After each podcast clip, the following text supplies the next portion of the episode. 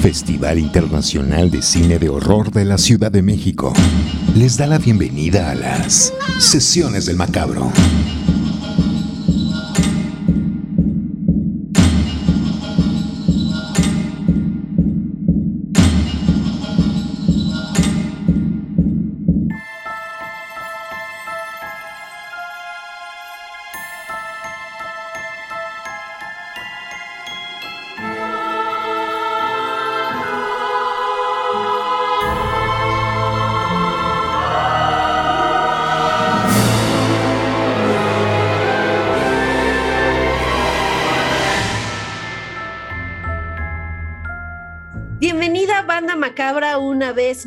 Es un gusto saludarles. Soy Cassandra Vicario, su anfitriona de estas sesiones del Macabro. Y por supuesto, estoy en compañía de mi querida Edna Campos, directora de nuestro querido Festival Macabro, que ya estamos cocinando la edición 21. Edna, bienvenida, ¿cómo estás? Hola Cassandra, muy bien. Esperemos que también eh, toda la banda macabra esté pasándola bien, eh, iniciando este año 2022 eh, pues un año que bueno, empezó movidito, la verdad, eh, por muchas razones, pero bueno, no vamos a hablar de cosas tristes ni de problemas, vamos a hablar de películas de terror y sobre todo películas de terror que vienen, ¿no? Eh, fíjate que bueno, justo ahorita que estaba revisando estas listas que, bueno, son, en realidad son abundantes, ¿no? Estas, sobre todo que se publican mucho en, en, sitios especializados del género estaba pensando en que aquí en México, pues sí se cerró el año con bastantes cosas interesantes de, terror. Bueno, se estrenó por ahí Lamb a finales. Este, por ahí viene ya Scream. Eh, por ahí viene, bueno, Benedetta, que, es una película, la de Paul Verhoeven, que en realidad pues no, no se considera de terror, pero pues es un thriller y además es Paul Verhoeven, entonces, sí, pues, por supuesto que vamos a ir a verla, ¿no? Entonces, eh, sí, bueno, eso es como, como lo primero que me viene a la cabeza, ¿no? Todo lo que también eh, se puede ver en algunas plataformas, ¿no? Como, como esta película de eh, épica de Green Knight, que se estuvo esperando todo el año y pues bueno, llegó también a plataforma a finales de, del año, ¿no? Este episodio de Sesiones del Macabro lo vamos a dedicar a revisar algunas, ¿no? Porque pues son muchas, muchas. nos gustaría sobre todo tener más información de películas independientes, ¿no? Este, pero bueno, pues hay, hay muchas que apenas inician recorrido, ¿no? Empiezan por ahí en Sundance, que por ahí hay eh, también eh, ya algunos títulos interesantes, luego se van al, este, South by Southwest, eh, a los festivales europeos, que bueno, ahorita todavía hay, hay un poco de incertidumbre eh, por cuestión de la pandemia que, si se realizan, si se realizan nuevamente en línea, si se realizan híbridos, en fin, ¿no? Hay, todavía, ahora sí que vamos por un segundo año eh, con condiciones medio especiales, ¿no?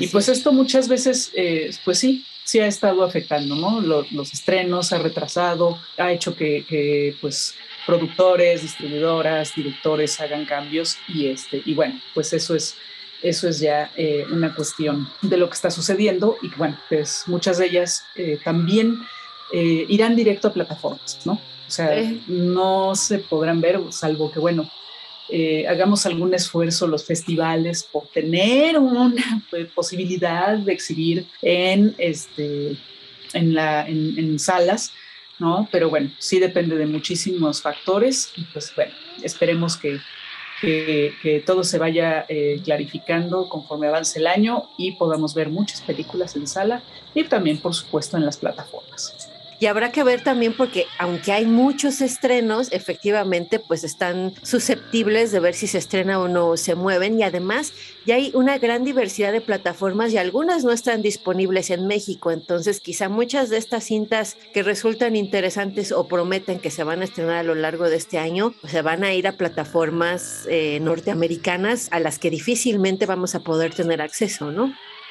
Así es, eso también es un, es un, este, es un tema, ¿no? No queremos traer miseria, sino más bien a platicarles de algunas películas que creemos que sí podrían llegar a las salas mexicanas a lo largo de este 2022, ¿no? Y, o de las que pues, tienen más potencial para, para, para llegar, ¿no? Sí, bueno, justamente ahorita ya está en cartelera Scream, ¿no? Así Esta nueva entrega que además reúne a todo el, el este, la vieja guardia original, ¿no? Desde Neil Campbell, Courtney Cox, David Arquette, en fin, ¿no? Eh, bueno, queremos decirles que vamos a preparar un especial, ¿no? Creo que Scream merece un especial y pues bueno, próximamente eh, estaremos hablando no solo de esta nueva entrega, sino pues todo lo que ha significado Scream, ¿no? Para toda una el cine de terror y para toda una generación de la cual, bueno, creo que yo sinceramente me cuento en, en esa generación. Sí, cómo no. Vamos a guardar nuestros comentarios de Scream, pues para, para platicárselos ya en, otra, en otro episodio. Así es, ya platicaremos más a fondo de Scream en nuestra siguiente sesión macabra dedicada completamente a esta magnífica saga cinematográfica. Y Edna, yo quiero platicarles que este año pues ya tiene fecha en el mes de febrero para estrenarse en Estados Unidos. Habrá que ver si de verdad ocurren las condiciones adecuadas para que esto ocurra. Pero una cinta que va a llegar a, las pantallas es una nueva versión de de Texas Chainsaw Massacre. Masacre en Texas una vez más, ahora bajo la dirección de David Blue García. ¿Quién es este muchacho? Pues es ganador de un Emmy, graba comerciales, produce videos y tiene apenas dos películas. Una que se llama Tejano del 2018 y esta de Texas Chainsaw Massacre. Tengo que contarles que la película, si la leemos así tal cual como la información, pinta relativamente bien. La historia es de Fede Álvarez y de Rodo Sayagüez. Está con clasificación R por sangre, gore y palabrotas. O sea que todo eso es un buen coctelito, pero los screenings que se han hecho de la película pues han recibido pésimos comentarios.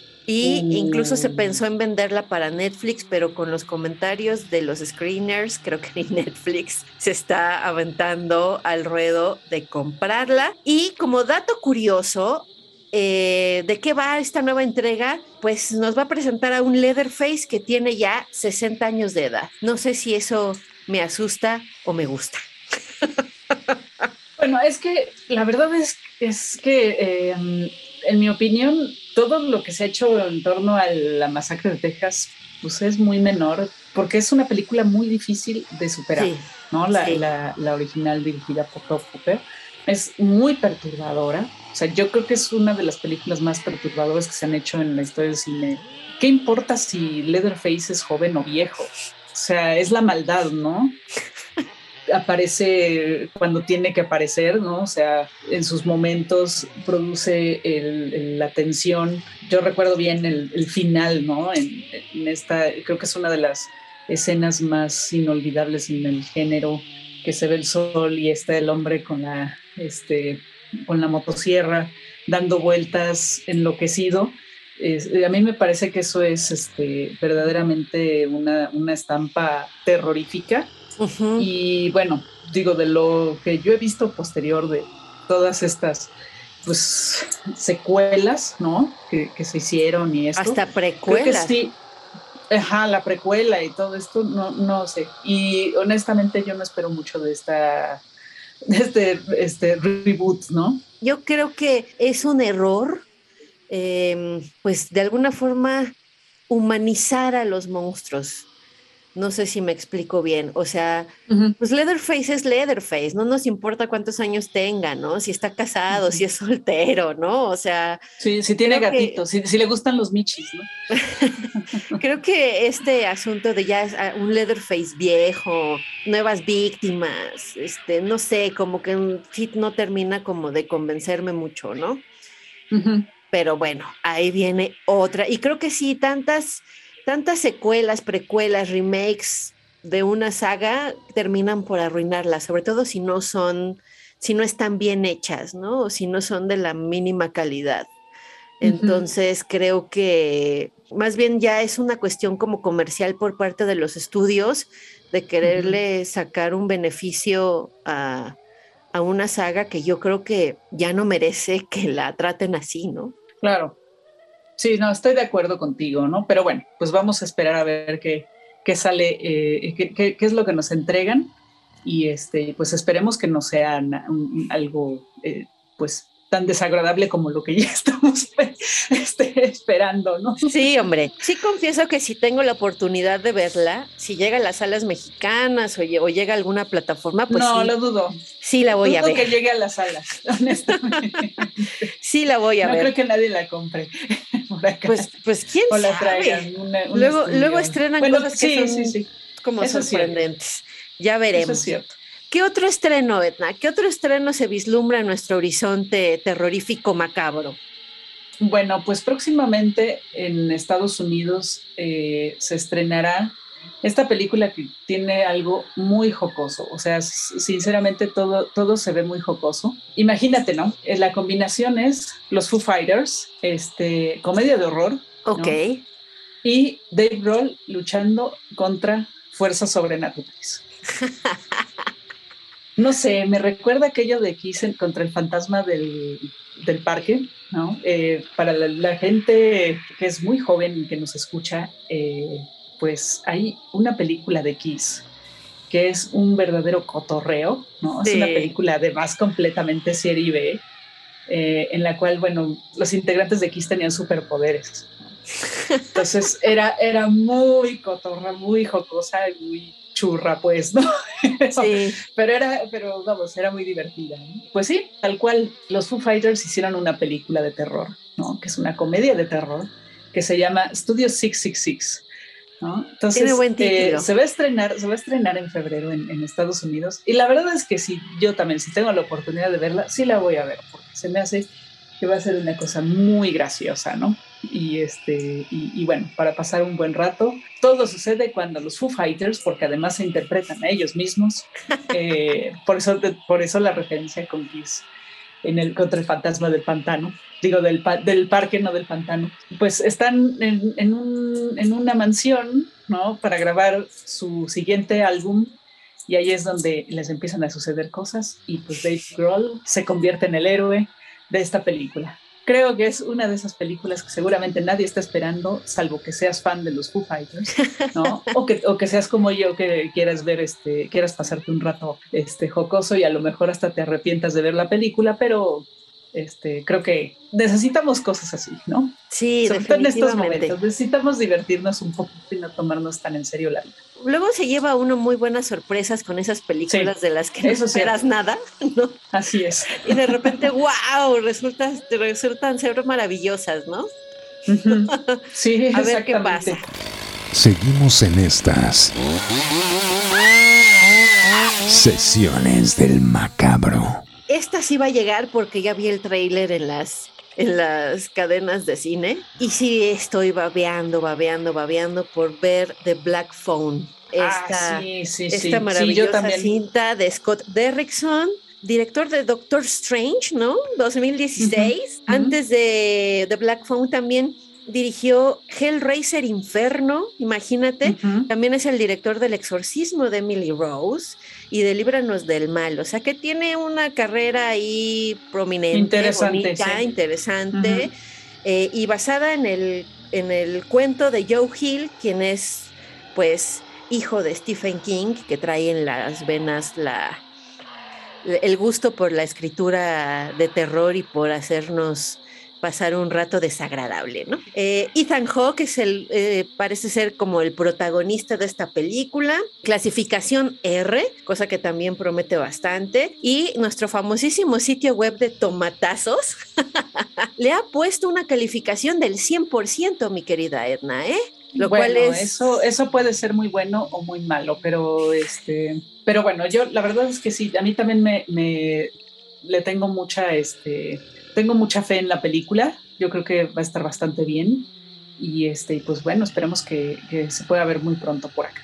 Sí, yo creo que de las comerciales que van a llegar este año, creo que esta es a la que más ha puesto mis centavos. Fíjate que creo que este año vamos a tener varias películas, este, pues que son, digo, obviamente estamos hablando mucho del cine comercial, ¿no? De terror. Y este, pues venimos también con una eh, especie de, este, de, que se están retomando películas que ya se, quieren como volver franquicias, como es el caso de La huérfana, ¿no?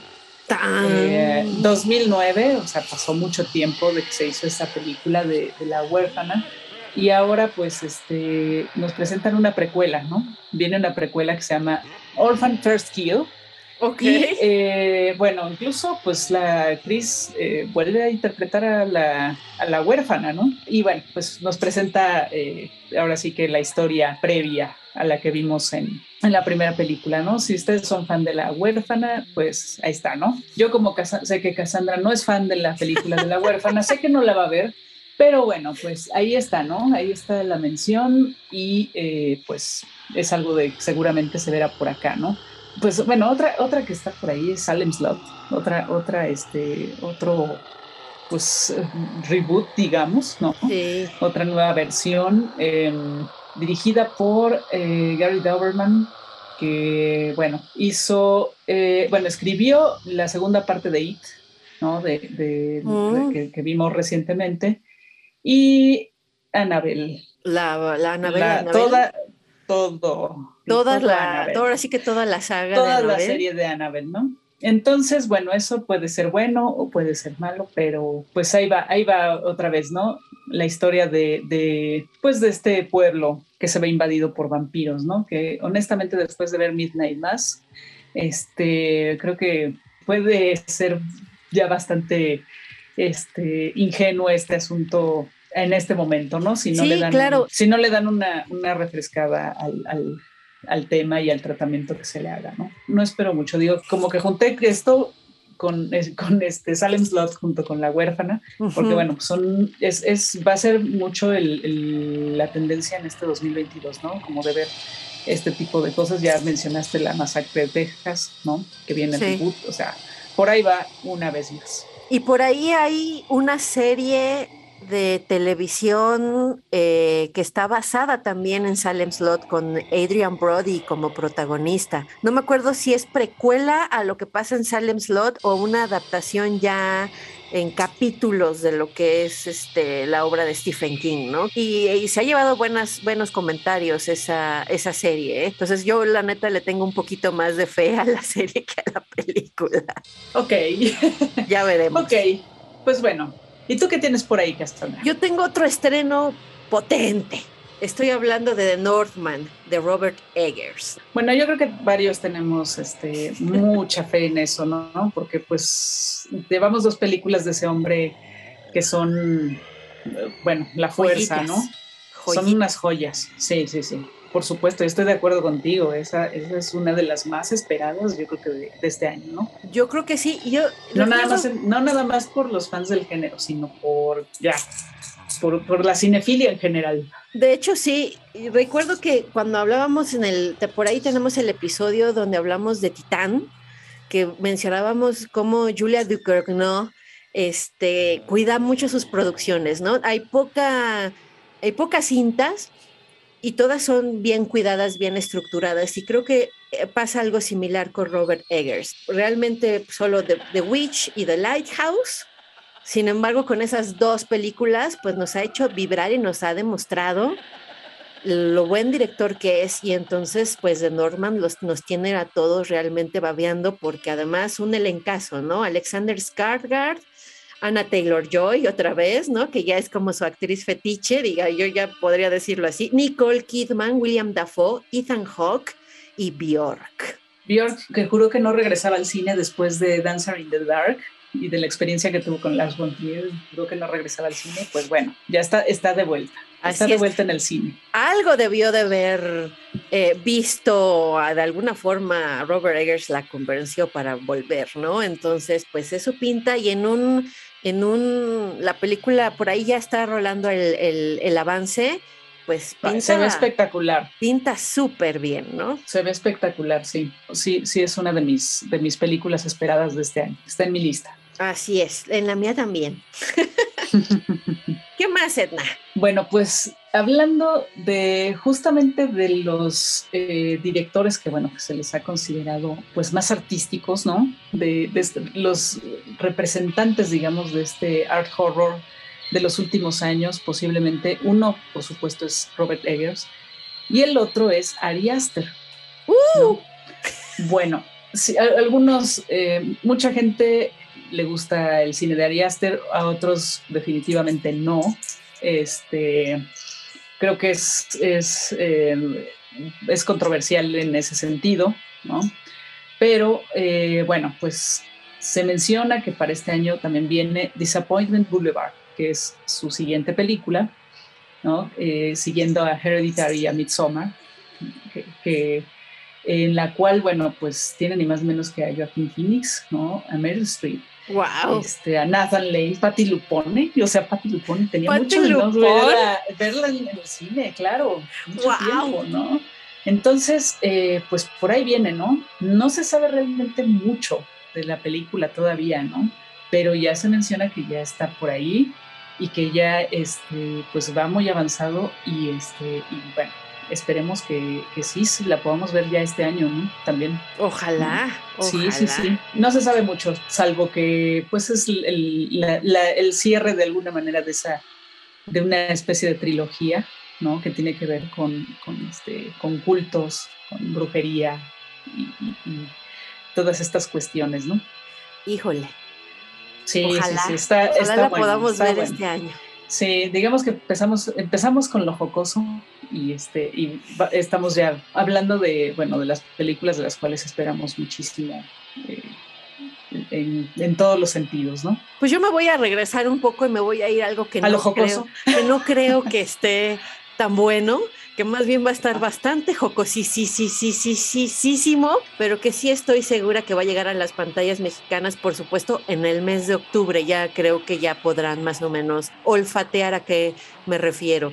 Halloween, una vez más, una entrega más de esta nueva etapa de Michael Myers en octubre del 2021 se le hizo mucho ruido a Halloween Kills, ¿no? Llegó a las salas mexicanas, todo el mundo bien feliz. La verdad es que a mí me decepcionó bastante, me parece una película muy, muy, muy menor. Y este año concluye la saga con Halloween Ends. O sea, así se llama, ¿no? Halloween Ends dirigida por David Gordon Green, que lo que sí destaco, pues que de estas tres últimas, que empezó eh, con una nueva entrega de Halloween en el 2018, luego se viene Halloween Kills en el 2021 y esta Halloween Ends en el 2022. Estas tres fueron dirigidas por David Gordon Green, ¿no? Entonces, bueno, ahí tiene como que eso me gusta porque digamos que tiene cierto eh, un patrón lógico, ¿no? Y eso está relativamente bueno, pero la verdad es que a mí estas tres últimas entregas de Halloween me han parecido bastante menores, por decirlo de forma decente.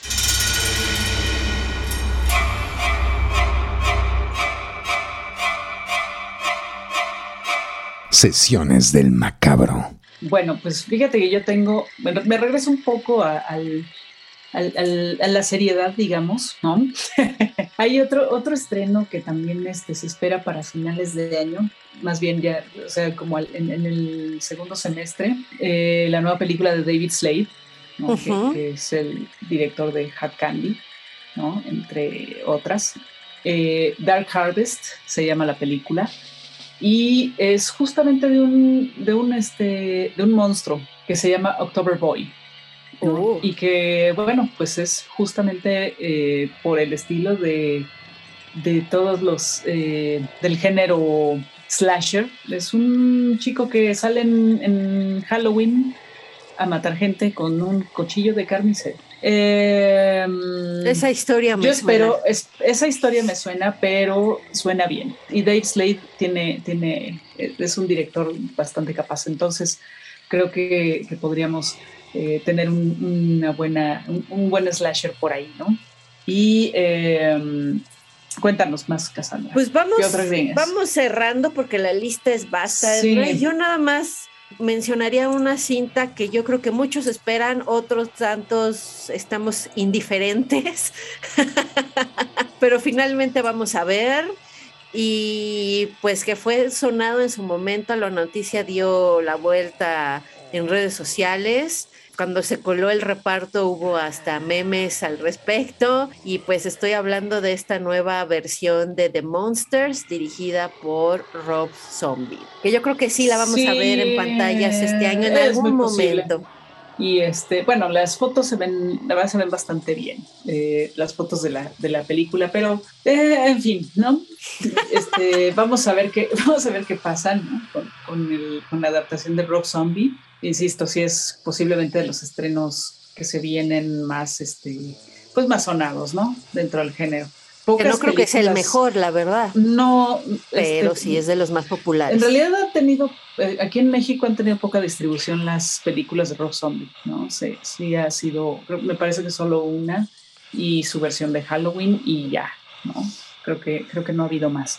Creo que Halloween, no, Halloween 2 y Halloween 3 sí vieron. Sí, también vieron. sí, la verdad no recuerdo si, no recuerdo si se estrenaron en pantalla, pero bueno, el punto al que iba es que justamente toda esta parte muy, muy eh, hardcore de, de Rob Zombie, pues no, no ha llegado a pantallas comerciales este, eh, aquí en México precisamente. Posiblemente al tratarse de una serie que además es muy querida y pues tiene todo este, eh, todo este aro comercial, por supuesto, ¿no? Es posible que pudiera verse en pantalla grande nuevamente. Sí, es muy probable. Algo de Rob Zombie en México, ¿no? Yo creo que sí podría ser. No ha aparecido nada por ahí. Free From Hell sí se estrenó en pantallas con una distribución muy, muy menor, o sea, fueron poquitas copias las que se pudieron ver. Ahora sí que solo Para, para fans o para especialistas, ¿no? Quien quiera sufrir un par de horas. Esa película la compró una distribuidora grande aquí en México y, este, y creo que no, después no supieron como muy bien como moverlo. Porque sí, sí, su, su target es mucho más familiar. Creo que ahí fue donde, sí, sí, sí, esa es la verdad, ¿no? Entonces creo que ahí fue donde dijeron, ah, caray, ¿ahora qué hacemos con esto, no? Pero bueno, pues pasó y, y pues pasó, ¿no? Así pasó. Eso es como llegar a tu casa y ver a tu abuelita viendo una cinta snuff en la televisión, ¿no? ¿Qué pasó, abuelita? No sé, solo le prendí a la TV y estaba eso. Así es, y se quedó bien, además. a mí me sorprende, la verdad, que de que se dio a conocer la noticia, ahora que la película ya está terminada, realmente pasó muy poco tiempo, ¿no? Realmente pocas producciones, por lo general hay procesos largos, ¿no? Desde preproducción, desde armar guiones, eh, el casting, los actores, filmar, permisos, ya saben, N cantidad de cosas que giran en torno a crear una cinta para después editarla y buscar distribuidor. Y a Rob Zombie se le ha ido, no digo que sea fácil, pero sí se le ha ido como muy fácil, ¿no? Si no me falla la memoria, no tiene ni un año de que se dio la noticia de la de que se estaba el proyecto de The Monsters y hace unos cuantos, creo que en diciembre terminaron de filmar, entonces fue realmente rapidísimo. Pues es que son The Monsters, o sea, no, no le veía yo mayor problema que a, diferencia de otras de sus este, películas, para encontrar el financiamiento, etcétera, etcétera, etcétera, ya todo lo que, todo lo que mencionaste. Sí, va a ser interesante qué tipo de monsters nos va a presentar Rob Zombie. Exacto, creo que eso, es lo, eso sería el, el, lo que causa más interés, ¿no? O sea, ver qué, qué, es lo que, cómo los va a presentar. Sí, vamos a ver unos monsters muy familia creepy, pero amorosa, ¿no? Vamos a ver unos monsters asesinos, vamos a ver unos monsters, no sé, frikis, vamos a ver unos monsters. ¿Qué? ¿Qué? ¿Cómo nos los va a presentar? Eso es, creo, lo más llamativo de la, de la cinta, ¿no? Sí, estoy de acuerdo. ¿Y con qué cerramos, Edna? Bueno, es que sí hay este esto es, eh, hay un Hellraiser aquí, ¿no? O sea, wow, que ya además no, por favor. Para Hulu, ¿no? Y, pero no es de David Bruckner, o sea, no es tan, no está mal, pues, ¿no?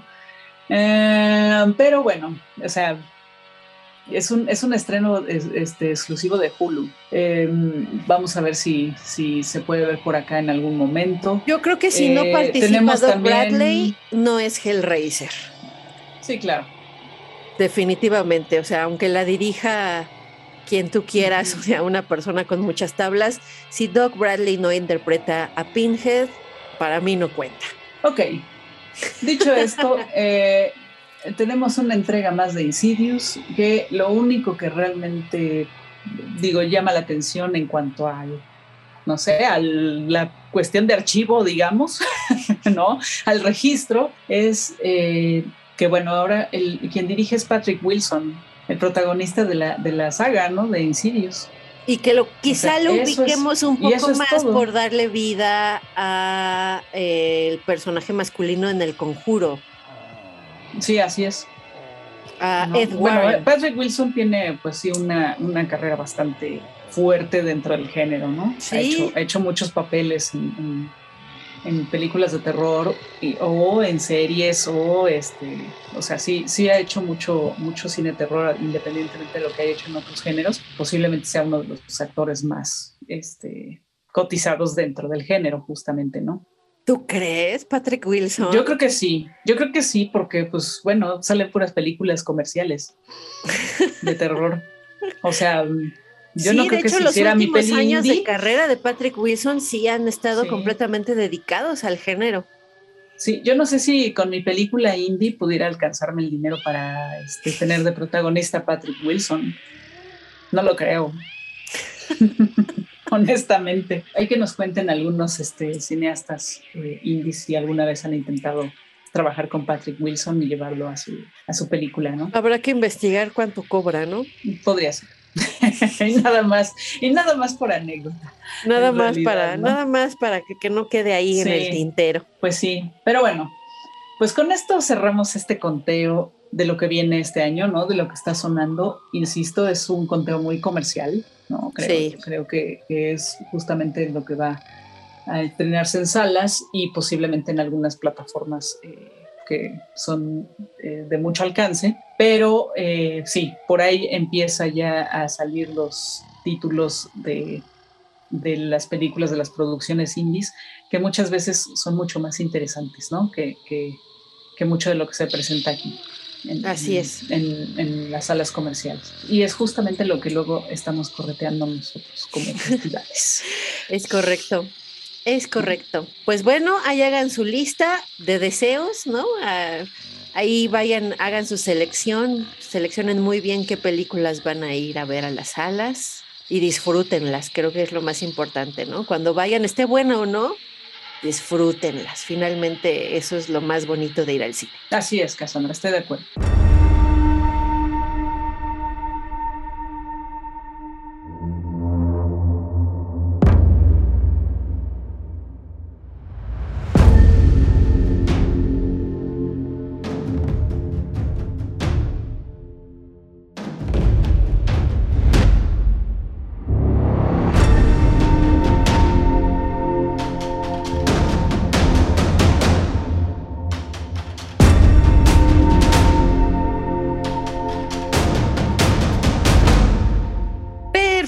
Pues entonces hasta aquí llegamos con este asunto de las eh, de los estrenos de este 2022 que está empezando con todo. Vienen cosas muy buenas en el horizonte y seguramente habrá otras magníficas sorpresas que se manifestarán en nuestras vidas a lo largo de este 2022. Pero vamos a estrenar secciones. A ver, cuéntame, Cassandra. Vamos a estrenar una sección y a eso vamos inmediatamente. No le pongan stop a este podcast. Todavía no terminamos. No, no, no. Vamos a tomarnos unos minutitos más porque ustedes se acuerdan de nuestra querida demonia macabra, hace algunos cuantos eh, añitos de macabro, nos daba todos cada semana una lectura de horóscopos y pues la hemos convencido y la hemos convocado vía la Ouija para que nos dicte los horóscopos mensualmente para estas sesiones del macabro y ella aceptó con muchísimo susto el compartir sus predicciones para todos los signos del zodiaco a lo largo de cada mes durante este 2022. Entonces, si no tienen inconveniente, pues yo voy a hacer la de receptáculo, ¿no? Y les voy a leer cuáles son los horóscopos para este mes de enero del 2022. Y esa es la sección que vamos a inaugurar en esta sesión macabra del 2022. Allá vamos. Horóscopos con demonia macabra.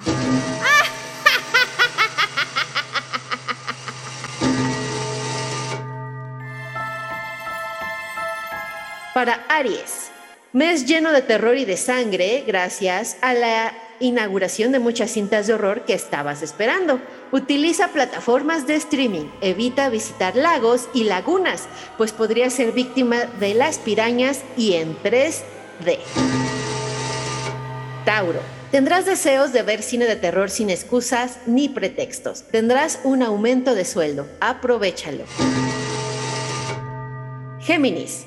Cuidado con el control natal durante toda esta temporada. Podría ser víctima de alienígenas que te engendren un feto de gato en el estómago o de crear un bebé con dientes filosos y deseos de sangre. No digas que no te lo advertí. Cáncer. Te sientes dueño del mundo. Ten cuidado, pues ese exceso de confianza te podría convertir en un asesino fácil de atrapar o en una víctima de fácil acceso. No hables con extraños, no tientes al destino.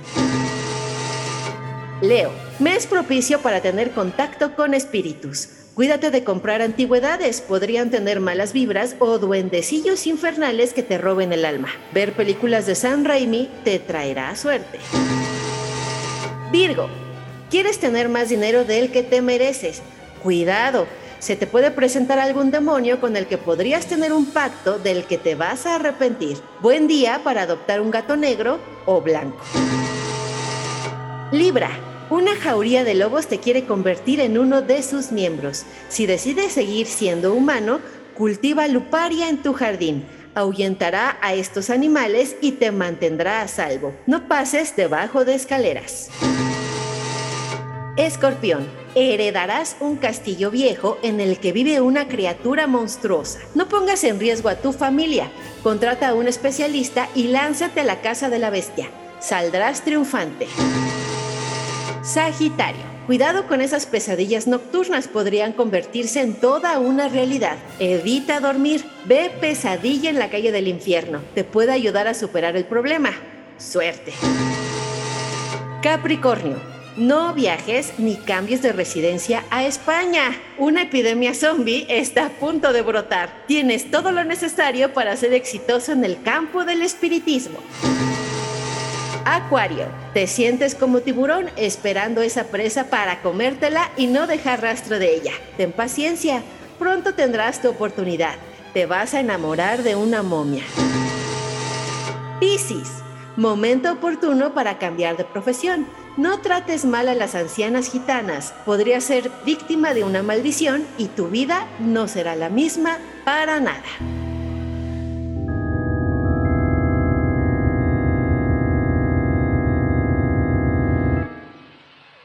Y bueno, pues con los horóscopos de nuestra querida demonia macabra pusieron atención a su signo, háganle caso, es buena, es buena en lo que dice.